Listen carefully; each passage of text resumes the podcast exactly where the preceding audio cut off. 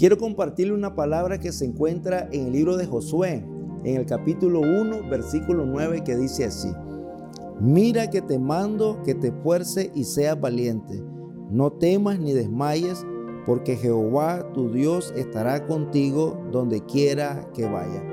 Este pasaje nos enseña principios valiosos que deben de ser usados en todas las áreas de nuestra vida. Aquí nos habla de ser esforzado y de ser valiente. Estas dos palabras solo en este capítulo se mencionan cuatro veces, pero a lo largo de la historia bíblica y aquellas cosas que se requieren de nosotros para poder enfrentar la vida, vamos a necesitar ser esforzados y ser valientes. Es decir, vendrán cosas a nuestra vida que se van a oponer a lo que Dios quiere hacer, pero la Biblia dice que el esfuerzo va a ser aquella fuerza que nosotros usamos para poder prevalecer. Es ser enérgico en nuestro cuerpo y en nuestro espíritu.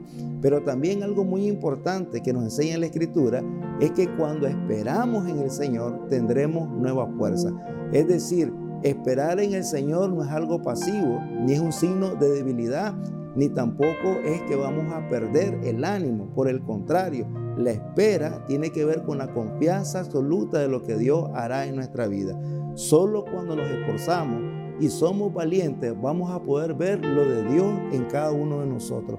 Pero hay otro elemento muy importante y es la valentía. Es decir, la valentía requiere que nosotros nos sobrepongamos también en medio de los riesgos que van a venir. Se requiere valor, se requiere ese empuje que la Escritura nos da por la convicción que tenemos de lo que Dios nos ha prometido. La Biblia nos habla de que Egipto es un símbolo del mundo también y Dios nos sacó de Egipto no para morir en el desierto, sino para entrar a la tierra prometida, que son símbolos de las promesas que Dios nos ha dado. Y por eso necesitamos cada día de nuestra vida ver las diferentes circunstancias y poder creer que Dios nos ha habilitado con la fuerza que se requieren, con la valentía para poder ser conquistadores de lo que Dios prometió para cada uno de nosotros.